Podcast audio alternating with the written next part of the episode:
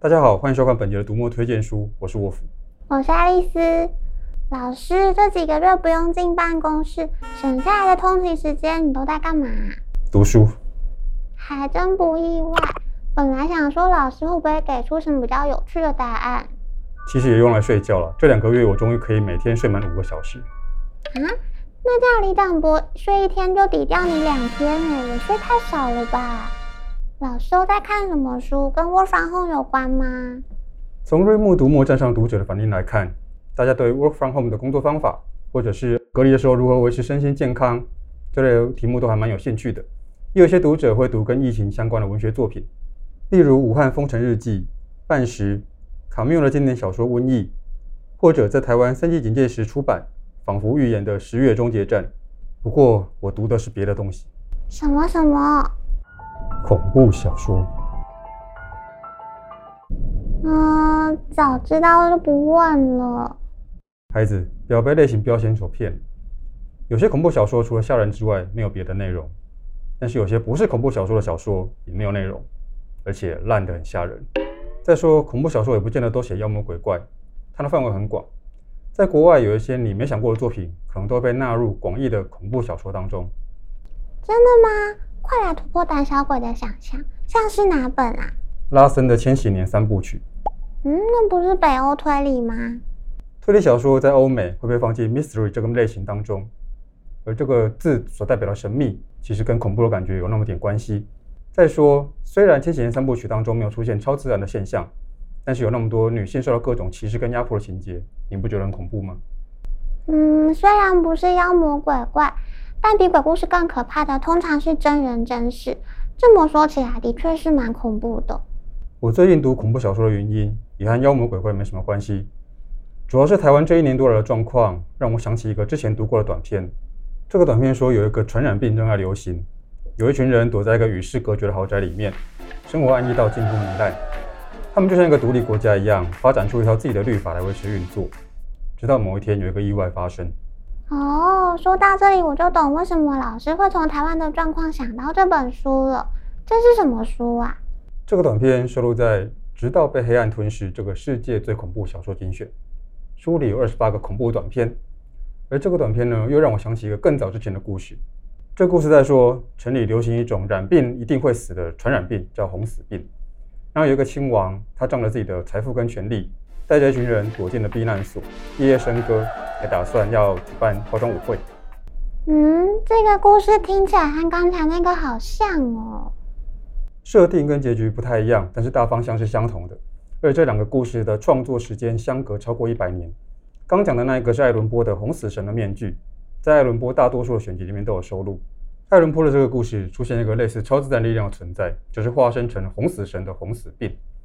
但是换个角度想，如果你把死神角色拿掉，换成病毒，这个故事还是成立的。所以有些恐怖故事并不是真的在说妖魔鬼怪，他是在用一个形象去讲人类害怕的事情。艾伦坡生前混得不太好，但是对后世的影响很大。另外有一个比较晚出生，但是状况有点类似的作家叫洛夫克拉夫特。艾伦坡是很多文学课本都会提到的大师，但是洛夫克拉夫特我就不太熟嘞。艾伦坡的创作比较多元，而洛夫克拉夫特几乎只写恐怖小说。类型小说一向被视为比较哗众取宠的东西。不过事实上，不哗众取宠也不见得就有比较好的内容，这本就是两回事。爱伦坡常讲的恐怖，大多来自人的负面情绪，而会有那些负面情绪，常都是主角自找的。洛夫克拉夫特的恐怖，常和遇上巨大难解力量有关，可能是上古时代的邪神，或者是来自外星球和异次元的生物。啊，老师，我想起来了，他就是写克苏鲁神话的人嘛。嗯，克苏鲁是他笔下一个邪神角色的名字。很多人讲到洛夫克拉夫特就想到克苏鲁，不过其实他真的写到克苏鲁的故事很少，最有名也最完整的就是克苏鲁的呼唤。除此之外，他并没有真的创造出一个神话体系。嗯，但是这样的话，克苏鲁的神话是怎么回事啊？主要是当年很支持洛夫克拉夫特的编辑，在他去世之后，用相同的风格继续创作，替他写的那些邪神建立了系统。另外，喜欢他作品的一些读者后来变成了作者。也用他们的风格创作了更多故事，扩充了这个神话体系。哇，他读者真的很有爱，那不是变成代代相传的集体创作吗？嗯，是有点这种味道。而而且因为有些被洛夫克拉夫特影响的作家实在很会写，所以常常会出现有趣的新组合。例如史蒂芬金短篇集《史蒂芬金的故事贩卖机》里面有一篇《迷雾惊魂》，其实非常有克苏鲁的味道。尼尔盖曼短篇集《易碎物》理有一篇《绿色的研究》，是把福尔摩斯的第一个故事放进有克苏鲁怪物的时空里面，也很有趣。这两位作家有好几个故事跟克苏鲁有关，他们自己也承认他们很爱洛夫克拉夫特。哇，原来洛夫克拉夫特的粉丝这么大咖。对，而且他不会只影响大咖作者，从游戏到影视，欧美有许多跟恐怖相关的娱乐创作，都可以看到洛夫克拉夫特的影子。有些连结很直接，例如把他的作品改编成电影。大概有十几二十部，受他启发的就更多。有些连结就比较隐晦，但是内行人看了会知道。例如说，蝙蝠侠里面有一个精神病院叫阿卡汉，阿卡汉其实是洛夫克拉夫特虚构的一个城镇。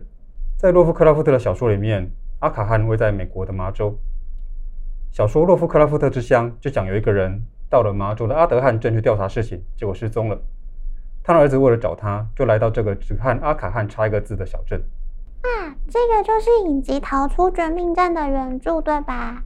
我有看过预告，种族歧视和怪物一样吓人啊。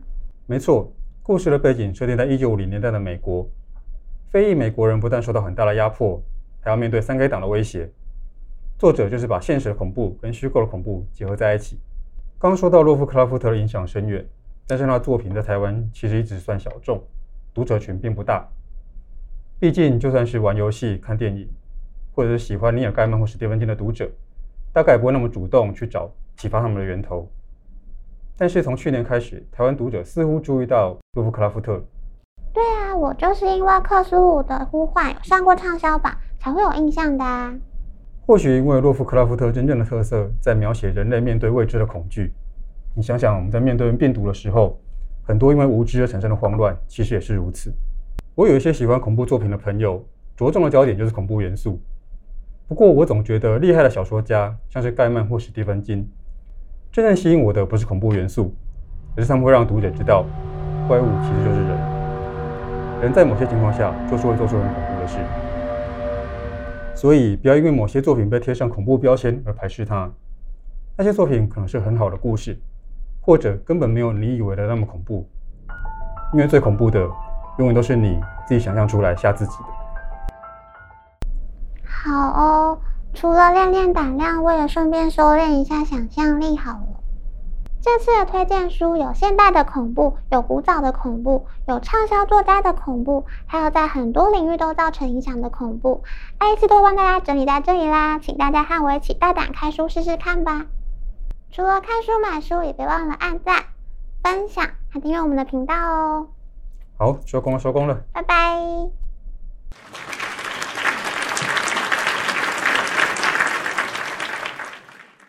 我知道你还是不太想看恐怖小说，不过没关系，你可以先看《疯狂山脉》和《超越时间之影》。这是什么？洛夫克拉夫特小说改编的漫画。变成图像了，应该更可怕吧？